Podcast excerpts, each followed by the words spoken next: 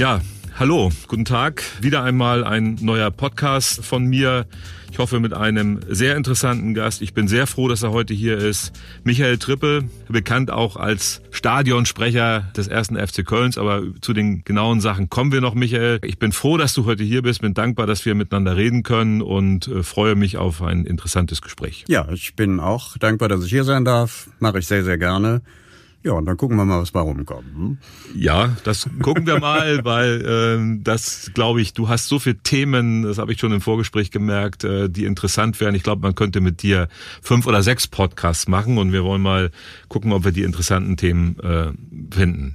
Äh, zunächst einmal, wie bei allen Gästen, würde ich gerne ein bisschen was über den Menschen Michael Trippel. Mhm. Ähm, wo kommt er her? Warum ist er da, wo er jetzt ist? Was ist auf dem Weg passiert? Vielleicht kannst du ein paar Sachen dazu sagen. Ja, fangen wir mal ganz vorne an. Ich bin geboren an dem Tag, als Deutschland Fußball-Weltmeister wurde, wirklich an dem Tag am 4. Juli 1954, äh, allerdings nicht in Köln, das sage ich auch gleich, sondern in Recklinghausen. Meine Eltern kommen daher, bin aber dann, und das äh, möchte ich dann auch gleich anfügen, mit zwei Monaten, also im September 54 nach Köln gekommen, weil mein Vater hier an der Bezirksregierung äh, einen Job bekommen hat und äh, als Oberregierungsbrandrat nachher auch.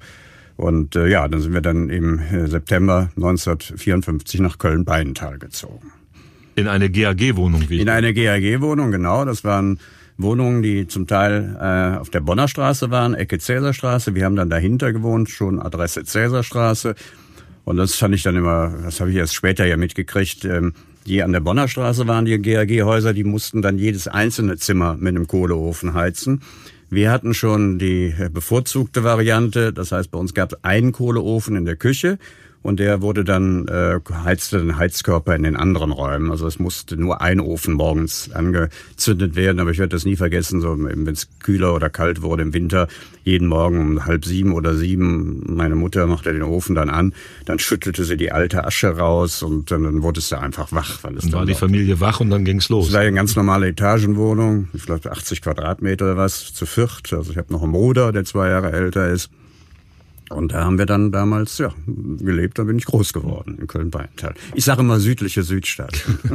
ja, ich äh, kenne diese äh, Geschichten mit Kohleöfen und Werkswohnungen. Ich bin ja auch in so einer, nicht in einer städtischen Wohnung, sondern in einer, in einer Werkswohnung groß geworden. Mein Vater hat auf einem Zementwerk gearbeitet und meine Mutter auch äh, als Putzfrau. Und äh, wir haben in so einer Wohnung gewohnt und wir hatten in jedem Zimmer einen Kohleofen und man war dann auch selber verantwortlich dafür, dass man ein warmes Zimmer hatte. Und äh, das war schon ja, das kann man sich heute vielleicht, viele junge Leute können sich das nicht mehr vorstellen und ich bin auch froh, dass sie es nicht müssen, weil wir haben uns ja zum Glück da ein bisschen weiterentwickelt und wenn man sich heute GAG-Wohnungen anguckt, haben die einen super Standard und äh, sind eigentlich äh, tolle Wohnungen für Menschen in Köln. Ja, und es war dann es gibt aber so Sprüche, die man dann nie vergisst. Ähm, wenn ich dann aus der Schule kam mittags und gegessen hatte, die Mutter hatte gekocht natürlich, wie das so war.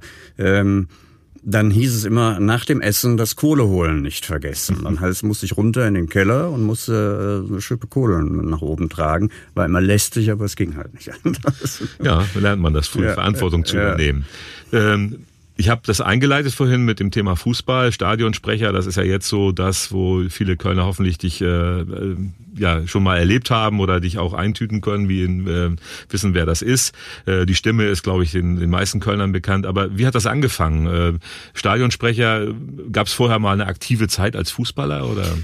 Äh, die war sehr kurz. Ich bin ja, wie gesagt, im Beintal aufgewachsen und der nächste Verein damals war Fortuna Köln, der äh, am Vogelbergspark äh, seine Heimat hatte. Äh, übrigens damals in Schwarz-Gelb, kein mhm. Rot-Weiß, sondern Schwarz-Gelb, schwarze Hosen, gelbe Hemden. Mein erster Spielerausweis äh, stammt auch daher. Und ähm, da habe ich eine Zeit lang dann gespielt. Dann sind da ein paar Sachen passiert, die dann nicht so schön waren. Dann hat mein Vater gesagt, das ist nicht der richtige Verein für dich. Und dann bin ich zum FC als Spieler auch, äh, aber auch nur eine kurze Zeit, weil das von Beintal zum Geisburgheim, wenn du kein, äh, kein, keine Eltern hast, die dich da hinfahren, äh, schwierig war. Über die Bonner Straße, Verteilerkreis, den ganzen Militärring runter.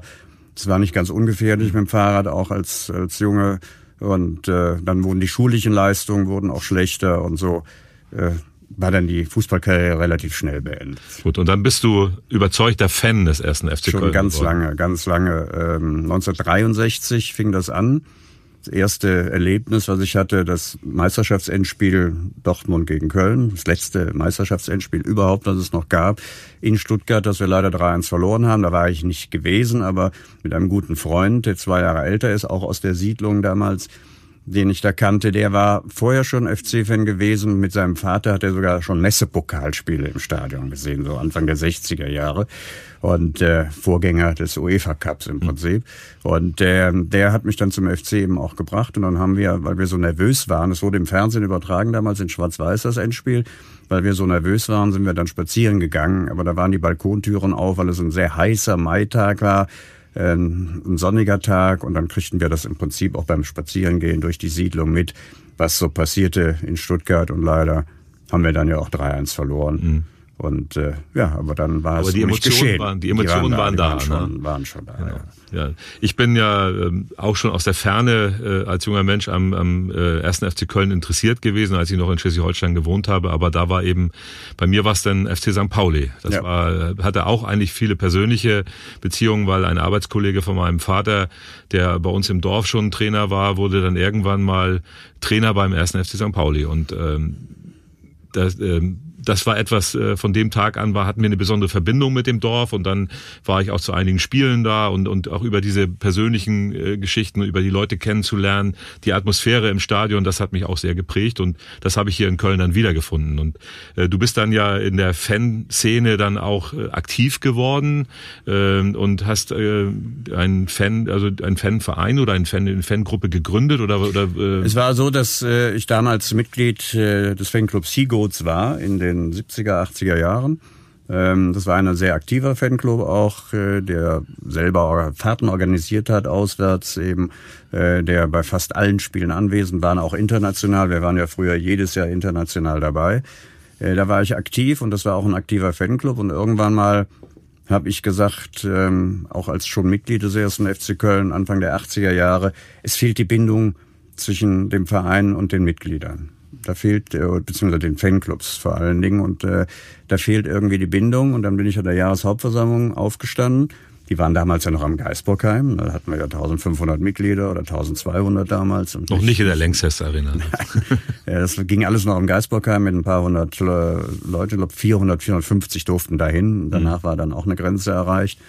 Und der Michael Mayer war damals gerade ganz junger Geschäftsführer beim FC geworden.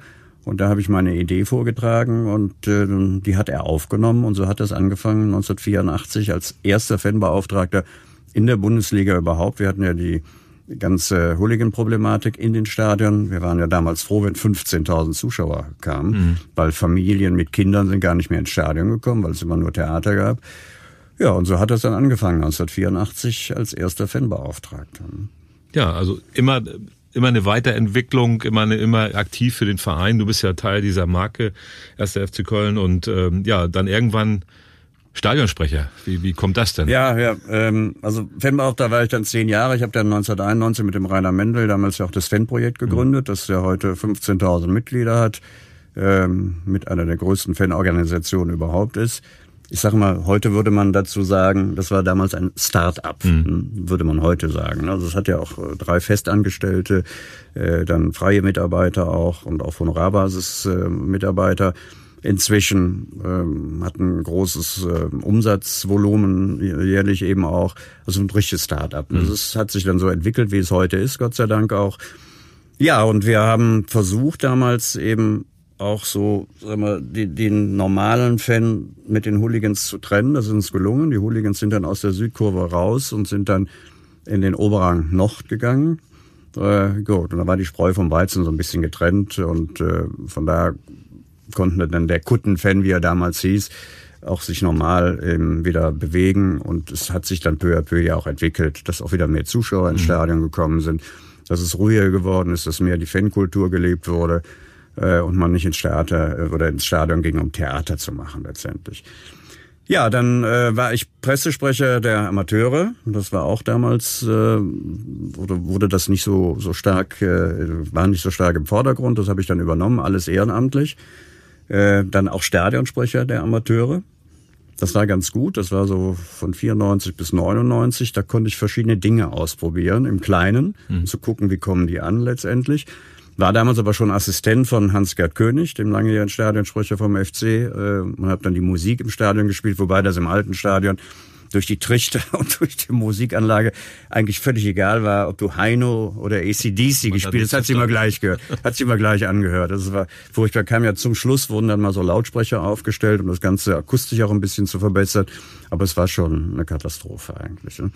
Und 99 habe ich dann die Nachfolge von Hans-Gerd König angetreten und hatte schon ein Konzept auch, wie, ich kam ja aus der Fanszene. Ich wusste ja, wenn ich mit den Fans, mit den Bussen unterwegs war, zu den Auswärtsspielen, mit den Sonderzügen, was wurde da für Musik gehört, was, was haben die gerne, ne? wo, wo fahren sie drauf ab, wo, wo freuen sie sich über diese Musik. Und dann war natürlich die Kölsche Musik das A und O.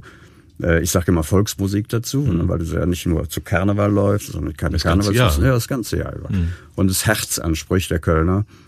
Und das Programm habe ich dann bei meinem ersten Heimspiel als Stadionsprecher, war es noch 14. August 1999, zweite Liga. Ewald Lien war gerade Trainer geworden, gegen Rot-Weiß Oberhausen mit Mühe und Not 1 zu 0 gewonnen. Dann habe ich dieses Programm eingeführt, was heute noch da ist letztendlich. Ich sage dem FC immer, wenn sie damals eine Agentur beauftragt hätten, hätten sie einen sechsstelligen Betrag dafür zahlen müssen. Und du hast es mit Herz gemacht. Ja, genau. Und bei mir haben sie es so gekriegt. Und äh, ja, und dann war auch dieser Spruch, äh, ja. den ich mir dann auch vorgenommen hatte, ganz bei der Begrüßung gegen Rot-Weiß Oberhausen mit herzlich willkommen in der schönsten Stadt Deutschlands. Äh, ich weiß noch ganz genau, weil ich auch nicht wusste, wie kommt das jetzt an, mhm. wie ist die Reaktion. Also normalerweise machst du die Begrüßung, war auch unten schon auf dem Platz. Und äh, dann hören die Leute ja so halb zu, weil es ist ja das normale Prozedere im Prinzip. Und dann habe ich dann gesagt, herzlich willkommen in der schönsten Stadt Deutschlands. Und dann war so, weiß ich, so vier, fünf Sekunden Ruhe. Hm? Dann haben die, ja, dann haben die, was hat der jetzt gesagt? Ne? Und dann kam Applaus und dann wusste ich, es ist alles okay. Ja, der Kölner hat es verstanden. Ne? Genau. Es ist ja auch, ich habe das ja schon tausendmal auch erklärt, es geht ja gar nicht um die Architektur der Stadt, da gibt es wahrscheinlich schönere Städte. Mhm. Es geht um das Gefühl, was der Kölner für seine Stadt hat. Und das, ich kenne fast alle Großstädte in Deutschland. Das ist äh, schon einzigartig. Ja, das empfinde ich auch so. Ich bin jetzt 20 Jahre in dieser Stadt und ähm, das gehörte zum Beispiel auch zu einer meiner ersten Erfahrungen beim Spiel des ersten FC Köln, eben dieses zu hören und dann, äh, ja, irgendwie man fühlt sich dann auch ganz wohl damit und das ist eben etwas, was diese Stadt wirklich ausmacht. Und ähm, da, da ist halt auch der erste FC Köln und die Art und Weise, wie er das macht, äh, für die Stadt sehr wichtig, auch wenn es viel Kritik manchmal gibt und wenn man sehr leidensfähig ja, sein ja. muss äh, und das, äh, wir haben über Emotionen gesprochen, Sachen.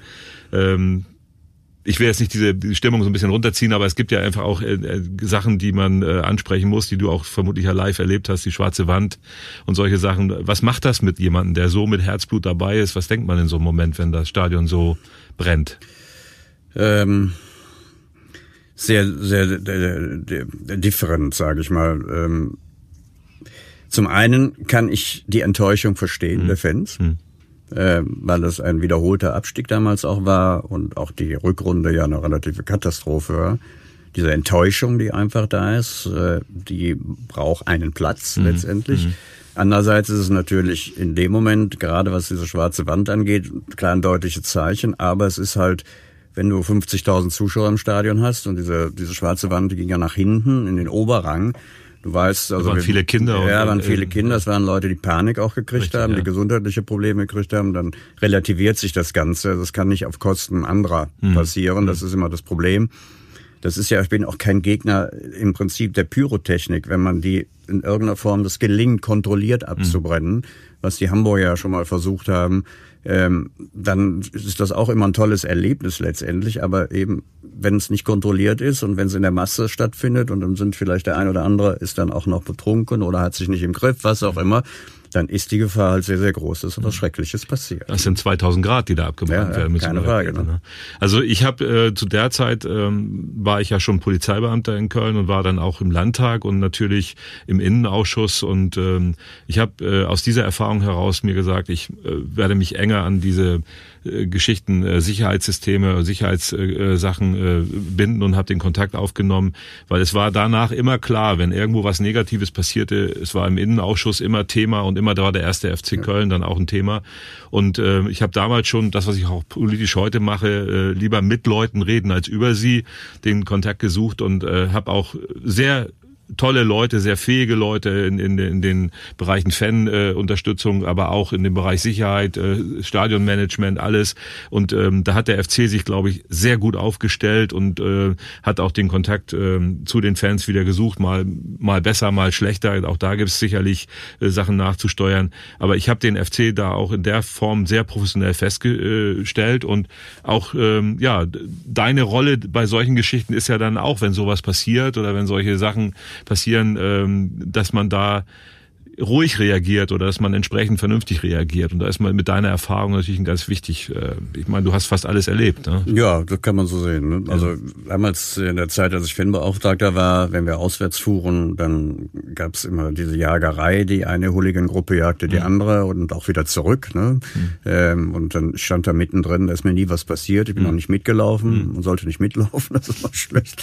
Dann habe mir mal angeguckt, wie das hin und her ging. Ähm, es ist das, was wir immer haben werden. Also Fußball ist zum einen immer ein Spiegelbild der Gesellschaft. Mhm. Das ist das eine. Und das andere ist, wir haben natürlich immer Jugendgruppen. Also damals hatten wir die Hooligans, jetzt haben wir die Ultras. Weiß ich, in zehn Jahren heißen die wieder anders irgendwie. Äh, das sind halt Jugendliche, die sich äh, beweisen wollen, auch in ihrer Gruppe. Das sind Jugendliche, die auch ihre Freiräume ausreizen und gucken, wie weit können sie gehen. Das werden wir immer haben. Das ist halt in das der Altersgruppe so. Ja, wir hatten, vorher hatten wir die Rocker und weiß ich, was es alles mhm. gab. Letztendlich, das gehört mit dazu. Die Frage ist, wie kann man das vernünftig äh, leiten und lenken? Dass es nicht zu Exzessen kommt. Mhm. Das ist das A und O. Ja, das, das sage ich als Polizeibeamter. Ja, Es gibt auf der einen Seite die notwendige Repression, aber viel wichtiger oder mindestens genauso wichtig ist die Prävention und sich das frühzeitig zu erkennen, kommunikativ dabei zu sein und Strukturen zu haben oder auch zu verstehen, was treibt diese jungen Menschen um. Ich habe äh, in einem Projekt mal einen Ultra äh, des 1. FC Köln mit nach Rio genommen zu einem sozialen Projekt. Mhm. Wir haben dort äh, in einer Favela ein Haus gebaut. Da waren auch Polizeibeamte mit und äh, die haben, glaube ich, äh, müssten Sie vielleicht selber erklären, aber ich habe es so wahrgenommen, die haben in der Zeit miteinander geredet und haben auch mal ihre unterschiedlichen Positionen ausgetauscht, ohne aufeinander loszugehen. Und das hat, glaube ich, für beide Seiten eine ganze Menge gebracht. Ja. Und solche Dialoge wünsche ich mir eigentlich äh, viel in der Gesellschaft. Es wird immer weniger leider, aber äh, außerhalb von Krisensituationen, dass man ja, dieses positive Erlebnis, Sport, positives Stadionerlebnis, und das ist halt eben etwas äh, in Köln, wir haben vorhin mal ganz kurz über die WM gesprochen. Ich war da Leiter der Presse- und Öffentlichkeitsarbeit bei der Polizei und habe das wirklich als Sommermärchen empfunden. Und äh, du hast auch alle Spiele äh, in Köln moderiert, die ja. fünf Stück. Ja, das. Äh, ich hatte eben schon mal drüber gesprochen. Da ist mir eigentlich sehr entgegengekommen, dass die Stadt Köln was Neubauten angeht, äh, relativ langsam, sage ich jetzt mal. Der Stillstand. Ja, ja, weil das Stadion damals sollte ja eigentlich zur WM 19, das Müngersdorfer Stadion zur WM 1974 fertig werden. Es ist ja erst 75 fertig geworden. Das heißt, wir hatten dann keine Berücksichtigung mhm. bei der Weltmeisterschaft, haben dafür aber die Berücksichtigung dann 2006 bekommen. Das war für mich das Glück, weil ich da in eben, war. Ja, mhm. und eben als Stadionsprecher eben in, während der WM sprechen durfte. Und da gibt's auch schöne Geschichten. Ich durfte ja nicht sagen, herzlich willkommen in der schönsten Stadt Deutschlands. War ja alles im Prinzip, auch das Musikprogramm war vorgegeben. Auch Die FIFA hat alles vorgegeben. Ja, hat alles Bis hin zum Bier. Ne? Ja, so, es ja, gab kein Kölsch. Nee, furchtbar. Und ähm, ich hatte dann ein Interview mit dem, mit dem Goleo zu führen, diesem Maskottchen ja, damals. Ja. Da steckte natürlich jemand drin und da war kurz vor Anpfiff, musste ich mit dem dann über die Stadt Köln sprechen und dann wurde auch ein Video gezeigt, so die Sehenswürdigkeiten von Köln natürlich. Und dann habe ich ihn gefragt, ja, was er denn von Köln schon so gesehen hätte und äh, alles auf Englisch hm, und hatte natürlich mit ihm das vorher abgesprochen und habe ich ihm dann gesagt, pass auf, und zum Schluss frage ich dann, wie findest du denn Köln? Und dann musst du antworten, Cologne is the most beautiful city in Germany. Ne? Bitte. Das hat er auch immer gemacht. Das hat er auch immer gemacht. Ne? Ja gut, dann äh, hast du den Spruch auch da untergebracht. Ja, ja, ne? Richtig. Ja. Ja. Nein, das war wirklich eine tolle Zeit und ähm, da hat das neue Stadion ja seine Bewährungsprobe gehabt und das war für die Stadt natürlich gut, dass wir und für den Verein natürlich auch, wobei wir jetzt die Diskussion haben, ob man ein größeres Stadion braucht. Du hast vorhin mal gesagt, früher waren 10, 15.000 im alten Müngersdorfer. In, in den 80er Jahren waren froh, wenn die kamen. Genau. Ne? Und heute haben wir nicht eine nicht unerhebliche Zahl von Dauerkartenbesitzern. Ja. Wir haben einen Wunsch von vielen Hunderttausenden, die Heimspiele zu sehen, auch wenn man da manchmal leidensfähig sein ja. muss. Das haben wir ja gerade erst erlebt wieder. Aber äh, ja, wie siehst du das äh, mit dem Stadionausbau? Brauchen wir ein größeres Stadion oder? Gibt ja immer verschiedene Aspekte. Äh, erstmal Jetzt haben wir die Corona leider, ja, die Corona-Zeit. Ja. Wir wissen nicht, wie sich das weiterentwickelt. Ja. Ähm, also sage ich mal, aus der finanziellen Seite her, wenn wir erfolgreich sind, wenn wir international spielen, können wir das Stadion noch mehr füllen, mhm. mehr als 50.000. Ähm, andererseits sage ich immer, wenn, wenn das nicht gegeben ist und wir in dieser Phase sind, wie wir jetzt auch sind, wir sind ja froh, wenn wir die Liga halten letztendlich, mhm. dann reichen die 50.000. Mhm. Was vielleicht wichtig wäre und finanziell auch für den FC wichtig wäre, wenn man versuchen würde, das Stadion für sich zu gewinnen. Also dass das ein Eigentum, Eigentum wird. Ja. Mhm. mhm. Und da müsste man halt gucken, ob äh, die Stadt Köln da bereit ist, dann noch einen entsprechenden Preis zu machen. Noch ist er viel zu hoch. Er wird ja doch der alte Preis äh, letztendlich angegeben und es ist ja nun auch in die Jahre gekommen. Seit 2003 ist es eröffnet. Hm. Schon wieder 17 Jahre. Das ist völlig irrsinnig. Hm. Dieses Stadion schon wieder 17 Jahre. Zeit vergeht. Ja, da müsste hm. auch einiges erneuert werden. Also aus finanzieller Sicht ähm, wäre es nur interessant, es auszubauen, wenn äh, wir dann auch entsprechend erfolgreich hm. spielen. Äh, aber sonst würde ich sagen, mir sind dann, also man sieht das bei Hertha. Hm. Da passen, weiß ich, 75, äh, 77.000 Zuschauer rein. Und wenn dann 40.000 drin sind oder 35.000, ist das halb leer. Mhm. Ne? Das sieht sehr, ist keine Atmosphäre. Ist keine Atmosphäre, es ist nicht schön. Dann habe ich dann lieber bei einem 50.000 Stadion, wenn da 40.000 drin sind, dann ist das, hat das Atmosphäre, dann ist das toll. Mhm. Und wenn das nachher ein 70.000 Stadion wäre oder noch mehr und du hast nur 40 oder 35.000 drin, dann sieht das, wirkt das nicht mehr. Dann hat das nicht mehr diese Wucht. Die also man muss sich das in Ruhe angucken ja. und vernünftig entscheiden. Das ist, eine, das ist eine Geschichte, die zwischen Stadt und Verein äh, und vielleicht auch Sponsoren äh, geklärt werden muss. Aber äh, wir müssen irgendwann eine Lösung finden. Ist, auch, ist momentan ja bis 2024 ist ja eh kein Thema, weil da die Europameisterschaft in diesem Stadion stattfindet mhm. und bis dahin wird, wird nichts passieren. passieren. Genau. Es wird ein bisschen modernisiert werden in der Form, dass dann hoffentlich auch bald mal eine neue Anlage reinkommt, Musikanlage reinkommt, die ist ja auch nicht die mhm. neueste und auch war auch nicht die teuerste damals. Ne? Ähm, also da könnte man sicherlich was machen an der Akustik eben auch, aber ähm, momentan ist es auch kein Thema. Ne? Da ist das Geisbockheim schon was ganz anderes. Ja, ne? Genau.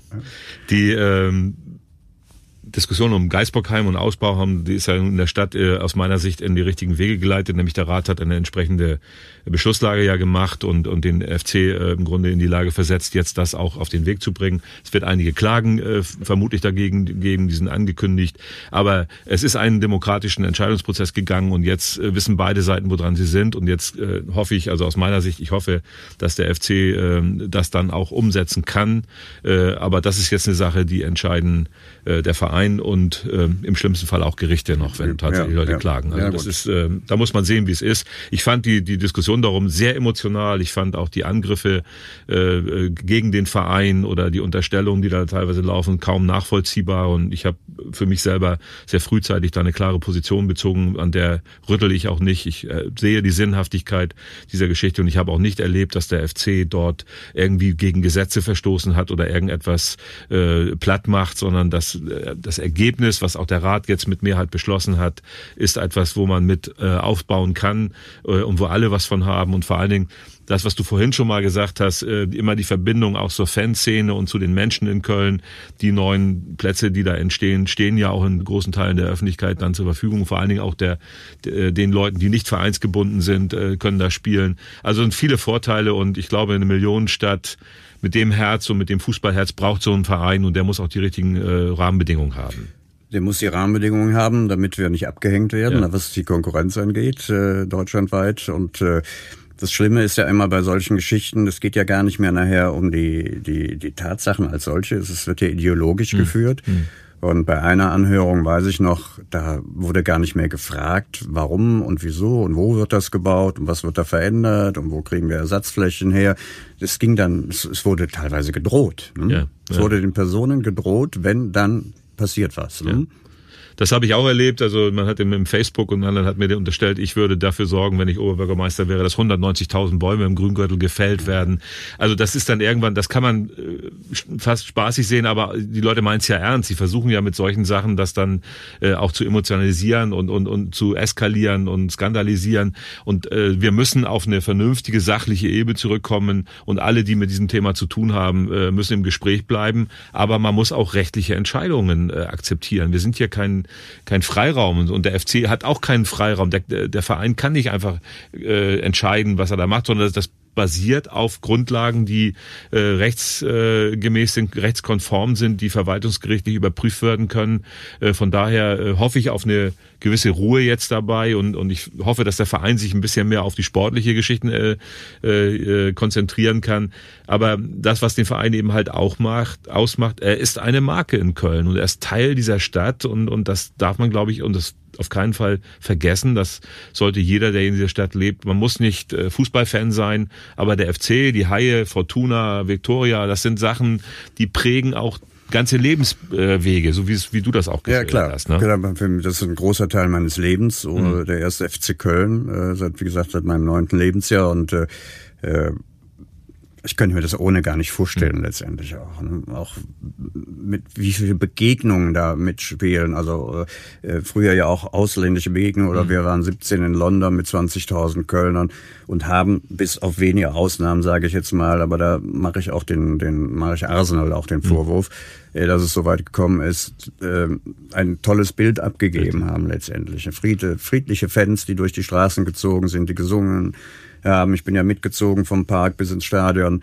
ähm, wo wir uns damals, wo die Fans sich getroffen haben. Ich weiß noch, die Leute haben gewunken aus den Balkonen, aus den Fenstern oder heraus, haben mhm. Fotos gemacht, haben sich gefreut, die lustige Leute da zu hören. Diese Musik, diese, diese unsere Kölschen Songs, die wir dann hatten.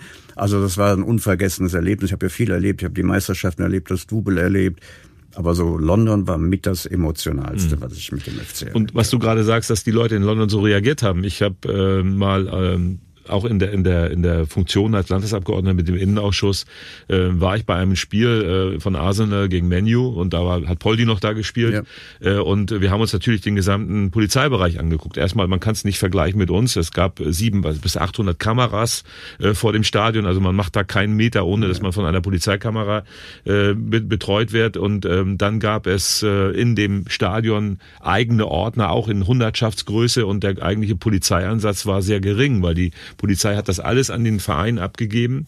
Und im Stadion war eine, man zahlte das Dreifache von dem, was man hier bezahlt. Und es gab nur Sitzplätze. Und äh, wehe, wenn irgendjemand emotional mal aufstand oder mhm. zweimal aufstand, dann waren sofort Ordner da und haben den diszipliniert. Also das, was hier in, in, in Deutschland in der äh, Bundesliga noch möglich ist, äh, was man auch an Emotionen rüberbringen kann, was auch ein Stadionsprecher mit beeinflussen kann, das war da gar nicht möglich. Ja, das wird ja auch stark kritisiert, gerade was den englischen Fußball angeht, dass äh, der jegliche ja Emotionen, Stimmung, Kultur oder so, das gibt es in dem Sinne gar nicht mhm. mehr. Die Preise sind äh, astronomisch. Äh, die Engländer haben ja das Problem, dass ihnen die Jugend wegläuft, sage ich jetzt mal, weil die einmal das Geld nicht mehr haben, um, die, um zum Fußball zu gehen. Zum Zweiten können sie sich noch nicht mal Sky oder ähnliches leisten, weil es auch viel zu teuer ist. Das heißt, die machen in ihrer Jugend, in ihrer Freizeit inzwischen andere Dinge. Ja. Das heißt, die kommen gar nicht mehr zum Fußball. Mhm. Und da müssen die Engländer aufpassen. Und das ne? im Mutterland des ja, Fußballs. Das, ist ne? verrückt, ne? das Zweite, was wir haben in einer anderen Reise, haben wir uns den italienischen Fußball angeguckt, weil da ging es auch um Hooligan-Probleme, da ging es dann aber auch um, um äh, Probleme mit Rechten im Stadion. Das ist ja auch ein Riesenthema, zum Glück für den FC nicht. Äh, und äh, in Italien waren die Stadien, ich war im San Siro, äh, genau das Gleiche, nur äh, Karten äh, personalisiert. Äh, dann die Stadien halb leer und alles nur Preise, die ein normaler Arbeitnehmer oder, oder Auszubildender ja. sich gar nicht mehr, also die Basis von, von Fankultur kann da gar nicht entstehen. Und da, das ist, also wenn das der Fußball der Zukunft ist, dann haben wir ein Problem. Ja, dann haben wir wirklich ein Problem. Müssen wir aufpassen, dass das nicht passiert. Mhm. Äh, viele haben ja die Hoffnung, dass, ich sage mal, durch Corona dann ein anderes Denken entsteht, was diese Dinge angeht, auch was Ablösesummen angeht und Geldern. Und mhm.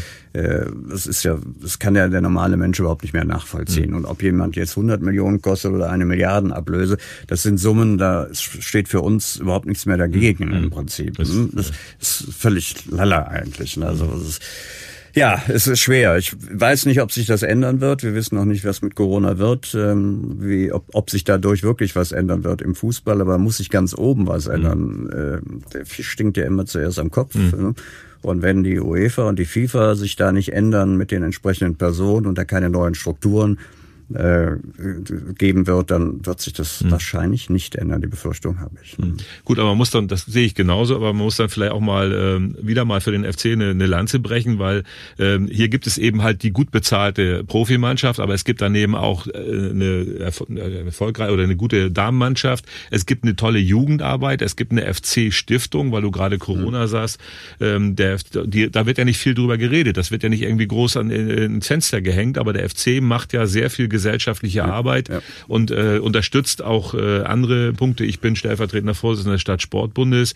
Die äh, von der Stadt äh, zugesagten Jugendmittel, äh, da verzichtet der FC seit Jahren drauf und die werden zurückgegeben ja. an Vereine, die nicht so viel Geld haben. Und ähm, das gehört auch zum FC. Und wer, wer den FC auch zu Recht kritisiert in bestimmten Sachen, der muss auch wissen, dass dahinter ein System steckt, was in der Stadt, was der Stadt auch viel zurückgibt. Und äh, das ist, finde ich, sehr wichtig. Ja, und das, finde ich, sollte man auch viel öfters betonen, mhm. dieses soziale Engagement, was der Verein hat. Ich war mhm. ja damals in den 70er, 80er Jahren, also 80er Jahren Fanbeauftragter, habe ich immer gesagt, der Verein muss viel mehr auch in die Öffentlichkeit gehen. Also er muss, was ja heute der mhm. Fall ist, im Rosenmontagszug mhm. mitgehen, mhm. zum Beispiel. Er muss. Äh, Ihr seid ja ein Einge oder wir sind ein ja, ja, klar, Verein. Genau, ja, ja, klar. Wir sind ja ein Karnevalsverein. Ne? Und ähm, er muss oder auch in, sich sozial engagieren. Ne? Durch mhm. die Stiftung wird das jetzt getan. Wir machen es über das Fanprojekt ja auch in verschiedenen Dingen. Ähm, um einfach zu zeigen, wir sind nicht nur ein reiner Fußballverein, wo man da mal hingeht und äh, sich ein Spiel anguckt, sondern wir gehören zur Stadt, wie der Kölner Dom als Beispiel und andere Institutionen und äh, bringen uns eben entsprechend auch ein für die Menschen hier in dieser Stadt und nicht nur das im Fußball gucken, sondern in der Tat auch äh, durch soziale Engagement oder durch soziales Engagement. Äh, und das macht der FC jetzt seit vielen Jahren, Gott sei Dank. Ich weiß noch, als ich Fanbeauftragter war, in den 80er Jahren, da gab es für die Fans und Mitglieder oder vor allem für die Mitglieder in erster Linie, gab es überhaupt keine äh, Post zum Geburtstag oder äh, zu Weihnachten, dass man ein frohes Fest und einen guten Rutsch wünscht. Weiß ich noch, da habe ich dann immer kurz vor Weihnachten im Express und im Stadtanzeiger eine Kleinanzeige gestaltet. Die kostete mich damals 80 D-Mark. Ne? Und dann stand dann drin, wir wünschen unseren Freunden und Fans und Mitgliedern ein frohes Weihnachtsfest äh, und äh, ein gutes neues Jahr der erste FC Köln. Ne? Super. Ja. Ja. Heute bekomme ich als Mitglied Geburtstagskarte. Ja, genau, oder, alles. Oder alles. Äh, ja. entsprechend auch mal eine neue Mitgliedskarte, wenn ich ein bestimmtes Datum überschritten habe. Ähm, nee, das ist, ja, man nennt das, glaube ich, Neudeutsch Kundenbindung, aber in Wirklichkeit hat das auch was damit zu tun, Wertschätzung. Ja, das ist absolut. eine Wertschätzung. Ja. So, Michael, jetzt haben wir sehr viel über den ersten FC Köln, der, der ja ein wirklicher Teil deines Lebens ist und war und, und auch noch sein wird. Ähm, aber da, daneben gibt's ja noch einen Menschen, Michael Dribbel, der hat bestimmt eine Familie ja. äh, und der hat auch einen Beruf und der hat auch noch irgendwie noch mal richtiges Geld nebenbei verdient oder, oder irgendwie eine Ausbildung ja, gemacht ja, hast. Ja, ja, richtiges Geld ist gut. Also ich äh, fangen wir, machen wir mal weiter. Also wie gesagt, Cäsarstraße war die Grundschule damals. Die war, das war mal sehr schön. Ich, drei Minuten zu Fuß, sage mhm. ich mal. Man konnte relativ spät von zu Hause los. Äh, dann bin ich äh, von da aufs Gymnasium, Friedrich-Wilhelm-Gymnasium, FWG. Das hieß ja damals in der Abkürzung für Weiber gesperrt, oh. FWG, ne? ja. äh, weil damals reines nur reines Jungen, Jungen-Gymnasium war und gegenüber hinten war ja dann das Mädchengymnasium, ist alles vergessen. Mhm. Da war leider dann Mathematik so nicht mein Fach, sage ich jetzt auch noch. Nicht. Ne? Und dann bin ich auf die Aufbaurealschule Frankstraße, habe da meine äh, mittlere Reife gemacht, dann äh, Fachoberschule, Fachhochschulreife, zwischendurch eine Schauspielausbildung gemacht. Aha. Ich habe in, in Bochum Schauspielausbildung gemacht, ich war in bei Hamburg Zadek? und in Berlin, ja, bei Zadek damals, Oi. aber mit dem habe ich mich nicht vertragen. Das haben viele nicht. äh, wilde Zeit, bin dann aber auch immer zu den Heimspielen vom FC wieder gefahren und dann mhm. habe ich im Kellertheater zwei Jahre gespielt, hier in Köln. Wobei das Kellertheater, da verdient man ja kein Geld. Das mhm. ist ja mehr ein Zuschussgeschäft letztendlich auch. Und äh, da waren ein, zwei, die so Hauptrollen hatten, die kriegten ein bisschen was. Der Rest gehörte zum Ensemble. Ich mhm. gehörte damals zum Ensemble. Ich weiß noch, einen Mittwochabend, der FC spielte gegen AS Rom im UEFA Cup im Stadion. Und äh, das waren, glaube ich, die Physiker haben wir damals ja, gespielt. Äh, ja, ja. Und äh, ich war aber nur im ersten Akt und danach war ich raus. Und dann bin ich noch ganz schnell ins Stadion gefahren. Die zweite Halbzeit habe ich dann noch mitgekriegt. Von der Kultur zum Sport. Ja, genau. Gut, ne? ja, ja, die ja. Verbindung. War eine tolle Zeit, hat viel, viel Spaß gemacht. Ich habe in einer freien Theatergruppe gespielt. Ähm, ja, und dann musste ich mich entscheiden zwischen Kunst und Geld. Ja. Dann habe ich mich fürs Geld entschieden. Habe dann mhm. eine Ausbildung als biologisch-technischer Assistent gemacht, bin von da in die Pharmaindustrie gegangen, 1981 und war da jetzt äh, ja bis zum 1. April diesen Jahres. Und jetzt bin ich im vollen Rentenalter und äh, ich sage jetzt, ich bin jetzt Privatier. ja, da spüren wir aber nicht viel von. Ne? Ja, nee, nee. Bin, der Familie vermutlich auch nicht. Nee, auch nicht, ja. Das muss man mal deutlich sagen. Meine Frau hat mich da sehr unterstützt. Ich war ja, aber sie hat mich auch schon kennengelernt, als ich FCR war und als okay. ich Fanbeauftragter war. Ähm, Sie ist auch mal ein Jahr ausgezogen, muss man auch dazu mhm. sagen, weil damals gab es äh, die internationalen Spiele. Ich war mittwochs unterwegs, also von Dienstag bis Donnerstag quasi, wenn das irgendwo in Lissabon mhm. war oder in Madrid mhm. oder sonst wo. Ähm, dann am Wochenende mit den Spielen, äh, auswärts als Fanbeauftragter immer dabei und mhm. da hatte sie irgendwann die Schnauze voll. Aber da wirst du nicht viel von gemerkt haben, dass sie ausge, weil du warst gar nicht da, ja, oder? Das kommt noch dazu. kommt noch dazu. Nein, aber wir sind ja doch wieder zusammengekommen. wir haben schön. inzwischen drei Kinder, die sind alle erwachsen äh, zwei Jungs, ein Mädchen. Äh, die Tochter, die jüngste, studiert in Aberdeen. Mhm. Äh, jetzt fängt sie in, jetzt macht sie, hat sie ihren Bachelor gemacht, um den Master zu machen, fängt sie jetzt im September in Glasgow an, noch ein Jahr. Dann die, ähm, der Älteste studiert Medizin und der Zweitgeborene studiert ja Chinesisch, also das heißt chinesische Kultur, die Sprache, Wirtschaft, Volkswirtschaft und mhm. sowas, genau. Ne? Und das macht er hier in Köln. Und jetzt die Frage, alle FC-Mitglieder oder Fans? Oder, ja, klar. Oder ist einer aus der Reihe? Ja, sag mal, die, meine Frau und meine Tochter sind jetzt fiebern so ein bisschen mit, aber sind jetzt keine richtigen Fans in ja. dem Sinne. Ich sag mal, das hat immer Vor- und Nachteile. Der Vorteil ist, wenn du sauer bist und nach mhm. Hause kommst, weil du verloren hast, musst du dich nicht mehr damit äh, beschäftigen. Mhm. Nachteil ist, wenn du so voll Adrenalin bist, weil das so toll war und du mhm. dich so gefreut hast, äh, dann hast du keinen auch zu Hause mehr, mit dem du das teilen kannst ja. letztendlich. Also es hat alles Vor- und Nachteile. Ja. Ne? Die Jungs sind weiterhin äh, Fußball begeistert oder FC begeistert, gehen auch regelmäßig hin. Ähm, gut, jetzt in dem Alter sind jetzt in Göttingen halt der eine, dann wird das ein bisschen schwieriger, mhm. äh, aber sonst klar, ja, super. Danke auch für den Einblick nochmal ins Private. Jetzt ähm, stelle ich meinen Gästen immer so zum Ende eine Frage. Du bist ja Kölner, das haben wir jetzt alles äh, mitbekommen, auch obwohl du in Recklinghausen geboren bist, aber du bist, hast dein ganzes Leben hier verbracht. Wir stehen jetzt vor dieser Wahl, äh, auch zum Oberbürgermeister. Ich kandidiere dafür. Du sollst jetzt kein, kein Votum für oder gegen jemanden abgeben, wenn du es nicht mehr. Aber was würdest du dir wünschen, was sich in dieser Stadt verändern muss? Oder was, was müssen wir anders machen äh, als jemand, der so in der Stadt äh, verwurzelt ist? Gibt es irgendwas, was was du loswerden Also ich fange mal mit meinem Spruch an. Herzlich willkommen in der schönsten Stadt Deutschlands. Ne? Ja. Da sage ich auch immer den Kritikern, die dann sagen, die Stadt ist dreckig, verbaut oder was auch immer, sage ich dann immer, ja, ist richtig. Es gibt viele Stellen, äh, wo wir anpacken müssen. Wir sind aber auch noch nicht im Paradies. Mhm. Um mhm. ins Paradies zu kommen, muss man ein bisschen was dafür tun. Und dann gibt's äh, die Wohnungsproblematik. Ne? Mhm. Das erlebe ich ja auch bei meinen Kindern. Äh, also bevor mein Sohn nach Göttingen gegangen ist, war der ähm, Rettungsassistent mhm. und äh, bis der eine Wohnung hatte, das war auch ein Riesentheater ne, hier in Köln. Ähm, dann ähm, hörst du das immer wieder bei egal ob das Studenten sind, was auch immer, es fehlt einfach an preiswerten Wohnungen. Mhm. Es wird dann irgendwas aufgekauft. Jetzt haben wir das gleiche Theater wieder mit dem im Herbrands, mhm. äh, auch mit dem Kino dort, mhm. mit dem Cinenova. Äh, da hat der Investor hat dann, ähm, ich habe das, weil ich da gerne hingehe in dieses mhm. Kino, hat dann einfach mal die Preise für das Parkhaus drastisch erhöht, ne, dass das fast teurer war als der Kinobesuch letztendlich. Äh, da hat das Cinenova drunter gelegt mit der Absicht wahrscheinlich, dass die dann irgendwann mal rausgehen und dass sie dann dann entsprechend wieder Wohnungen bauen können, die aber auch wieder teuer weiter vermietet oder sogar verkauft werden. Das heißt, wir haben dann ganze Stadtteile, die sich völlig verändern in ihrer ja, Struktur. Ja. Also dieses liebenswerte Viertel, was wir was dann kennen will, ne? möchte ja. und auch gern behalten würde, das verändert sich völlig. Mhm. Ne? Ähm, das ist das eine.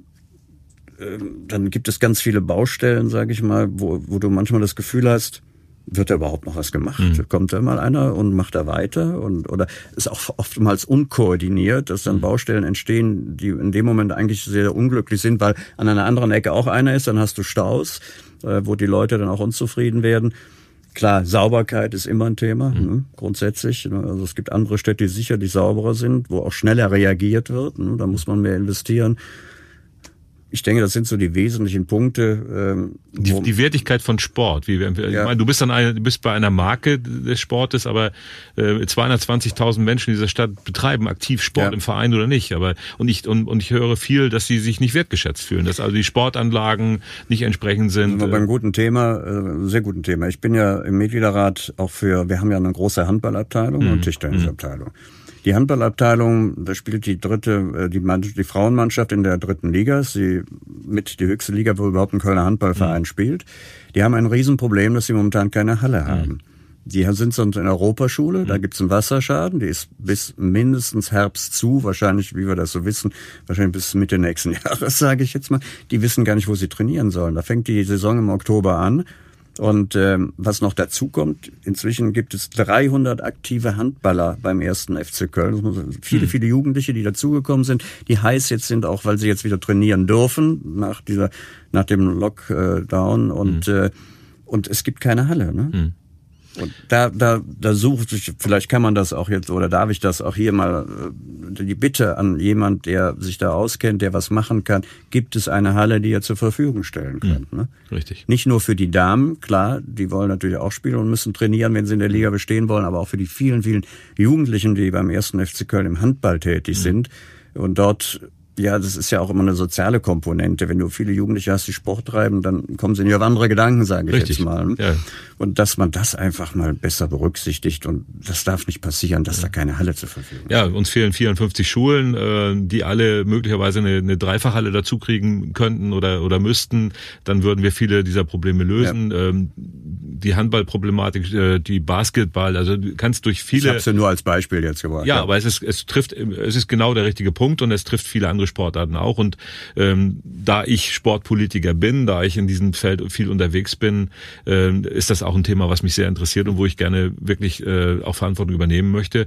Also dankbar bin ich dir jetzt für all das, was du gesagt hast. Und ähm, ich nehme, wie der Politiker immer so gerne sagt, alles mit. Und das meine ich ernst. Ich nehme dein Engagement mit. Ich möchte mich auch in diesem äh, Forum mal bedanken dafür, für deine äh, tollen Momente, die du uns auch äh, oder mir auch äh, entsprechend im Stadion äh, rübergebracht hast, die du verstärkt hast, äh, dein Engagement im Verein in den verschiedenen äh, Funktionen, äh, ehrenamtlich und hauptamtlich, äh, so wie du diese Stadt äh, repräsentierst, äh, ist das richtig und dafür bin ich sehr dankbar. Ich wünsche, dass du noch lange in diesen Funktionen bleibst und dass wir beide noch ein paar tolle Spiele beim FC sehen und äh, dass wir nicht in der Gefahr sind, in eine andere Liga mal wieder abzusteigen. Ja, ja, das hoffen wir alle, das wünschen wir uns alle, das wünsche ich natürlich auch unseren Fans, den treuen Fans, die immer treu geblieben sind, die immer gekommen sind. Äh, ja. Äh, immer wieder fast ausverkauft, wobei ich bei nach jedem Abstieg immer gesagt habe, jetzt kommt keiner mehr, irgendwann kommt keiner mehr. Nein, die sind kommen. immer alle wiedergekommen. Ja. Ganz toll, da auch von meiner Seite nochmal ganz, ganz herzliches Dankeschön.